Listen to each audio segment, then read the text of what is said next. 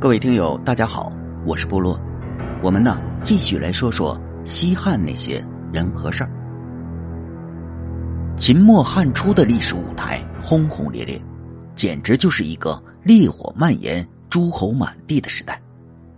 但将这些人细分的话，其实呢，也就两类人：一半刘邦，一半项羽。这刘邦啊，代表了游侠群体；项羽呢，则代表了六国贵族群体。首先呢，在大泽乡点燃了第一把火的陈胜，就是贵族后裔。他的祖上啊，是以前陈国的贵族。陈国呢，于公元前四百七十九年被楚国所灭。从此啊，陈国贵族的社会地位和生活质量也断崖式下跌。到了陈胜这时啊。已经彻底的和泥土混合在了一起，靠给人打短工混口饭吃。但这一点呢，也不影响陈胜这只燕雀的鸿鹄之志和对王侯将相等大维度问题的深度思考。这时期啊，贵族群体中呢，最著名的当然是项梁、项羽叔侄了。项羽啊，是楚国大将项燕的后人。楚国灭亡之后啊。项梁呢，就带着项羽亡命天下。他们与秦帝国的矛盾呢，不可兼容。在秦末的乱局中啊，这叔侄俩起事几乎就是一种必然。是的，项羽的那句“彼可取而代也”，已经说明了一切。当然呢，他们最初为了凝聚人心，还是将楚怀王的后人熊心给找了出来，立为了楚王。与熊心相同命运的还有啊，魏王魏咎、赵王赵歇、韩王韩成。他们王者的身份呢，其实呢都是被大打折扣的，是大家呢为了在短时间内凝聚、整合当地的资源，以更快的灭掉秦国，才将他们推向前台的，几乎啊就是傀儡。情况比较特殊的是齐国，这齐国在秦末的乱局中啊是一枝独秀。既没有借势复国，也没有呢与大家展开合作一起灭秦，从头到尾啊几乎呢就是单干的。因为啊，田瞻呢本来就是田氏王族，当陈胜起义的消息传来时啊，他与两个兄弟田荣和田横呢，几乎是没费什么力气就将齐国的摊子给支棱了起来。所以啊，齐国直至被韩信灭亡，独立性啊都很强。燕国呢是一个特例，因为荆轲当年刺秦的举动激怒了嬴政，秦军在破城之后呢，对燕国王族进行了团灭，以至于燕国都选不出一位王族后裔出来做燕王。总结一下，六国贵族在秦国统一天下后命运的走向，大概分为啊四种：像熊心一样隐姓埋名、流落民间、自生自灭的。像项羽一般被秦国追杀，如田氏兄弟一样继续在自己的故土待着，且影响力极强的，有很大一部分被秦始皇强制性的迁徙到了关中，就地监控的。这些人呢，都有更好的生存和恢复祖上荣光的共同诉求。当秦末的乱局开启之后，这些人重新的活跃，几乎啊就是一种必然。但陈胜点燃了第一把火，让六国的复国运动达到了高潮。可在项羽开启了列国众王以军功说话的时代时啊，这些六国的王族后裔呀，也失去了他们的作用。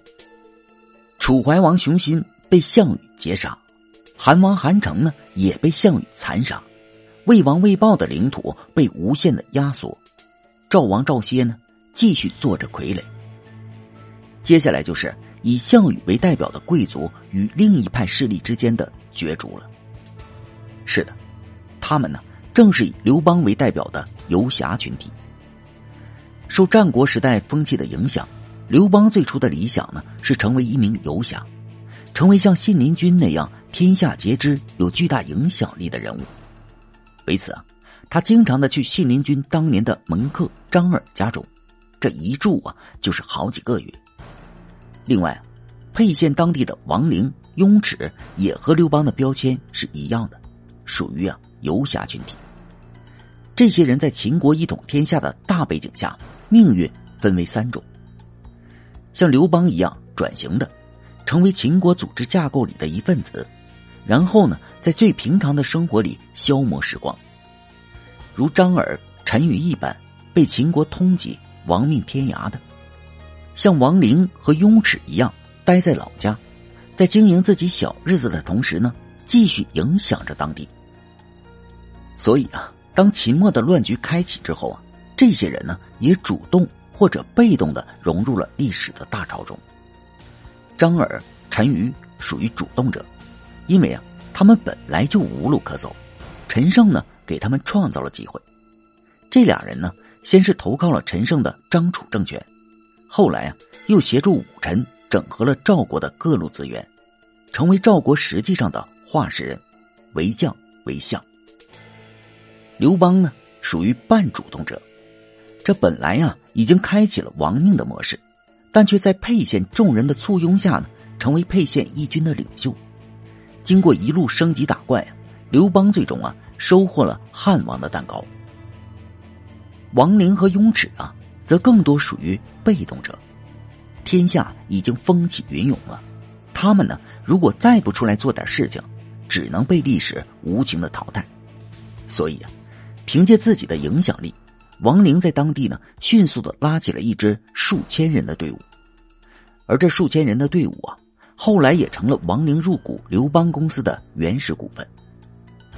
这与王陵模式相同的还有郦姬的弟弟利商，这兄弟俩啊一个是专业为儒学的游士，一个是呢尚武好打抱不平的游侠。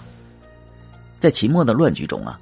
郦姬呢，以谋士的身份成为了刘邦的参谋；利商呢，以刚刚拉起的数千人的队伍为股份，做了刘邦手底下的将军。当然呢，英布、彭越这类人呢，其实啊，也应该归类于游侠群体。本来啊，就不是什么安分守己的人，后来呢，也借着陈胜的势力，拉起了数千人的队伍，横行江湖。这些人呢？被现实各种洗牌之后，最后啊，都到了刘邦的碗里。当然呢，原因呢也是各有不同，有主动的，也有被动的。郦商呢属于主动的，张耳则是呢在走投无路之下的被动行为。所以啊，与其说楚汉之争是刘邦和项羽之间的斗争，不如说是啊，刘邦和项羽代表的游侠和贵族群体。之间的角逐，最终啊，游侠群体胜出。所以呀，汉朝初年呢，游侠是一个非常活跃的群体。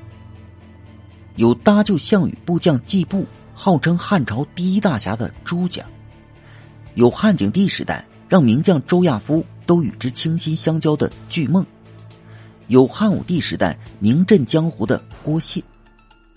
但这些人呢？也只存在于汉朝初年百废待兴的特殊时代。随着汉武帝的继位啊，朝廷相继出台了一系列打击地方豪杰的政策，这些游侠们也从此彻底的退出了历史的舞台。是的，虽然他们有好打抱不平的侠义作风，但毕竟啊，也经常做一些见不得人的勾当，影响当地治安，绝对是个隐患。那些六国的贵族啊，也随着汉朝一直持续的洗陵政策，被一批接一批的融入了关中的生产秩序中。再加上时间的不断叠加，他们头上的贵族光环也日渐的褪色，与平民没有什么区别。从此啊，战国时代的贵族和游侠两个群体，都消失于历史的长河中，尘归尘，土归土。好感谢您收听本集故事。如果喜欢部落，请点击关注和订阅吧。感谢您支持部落，谢谢。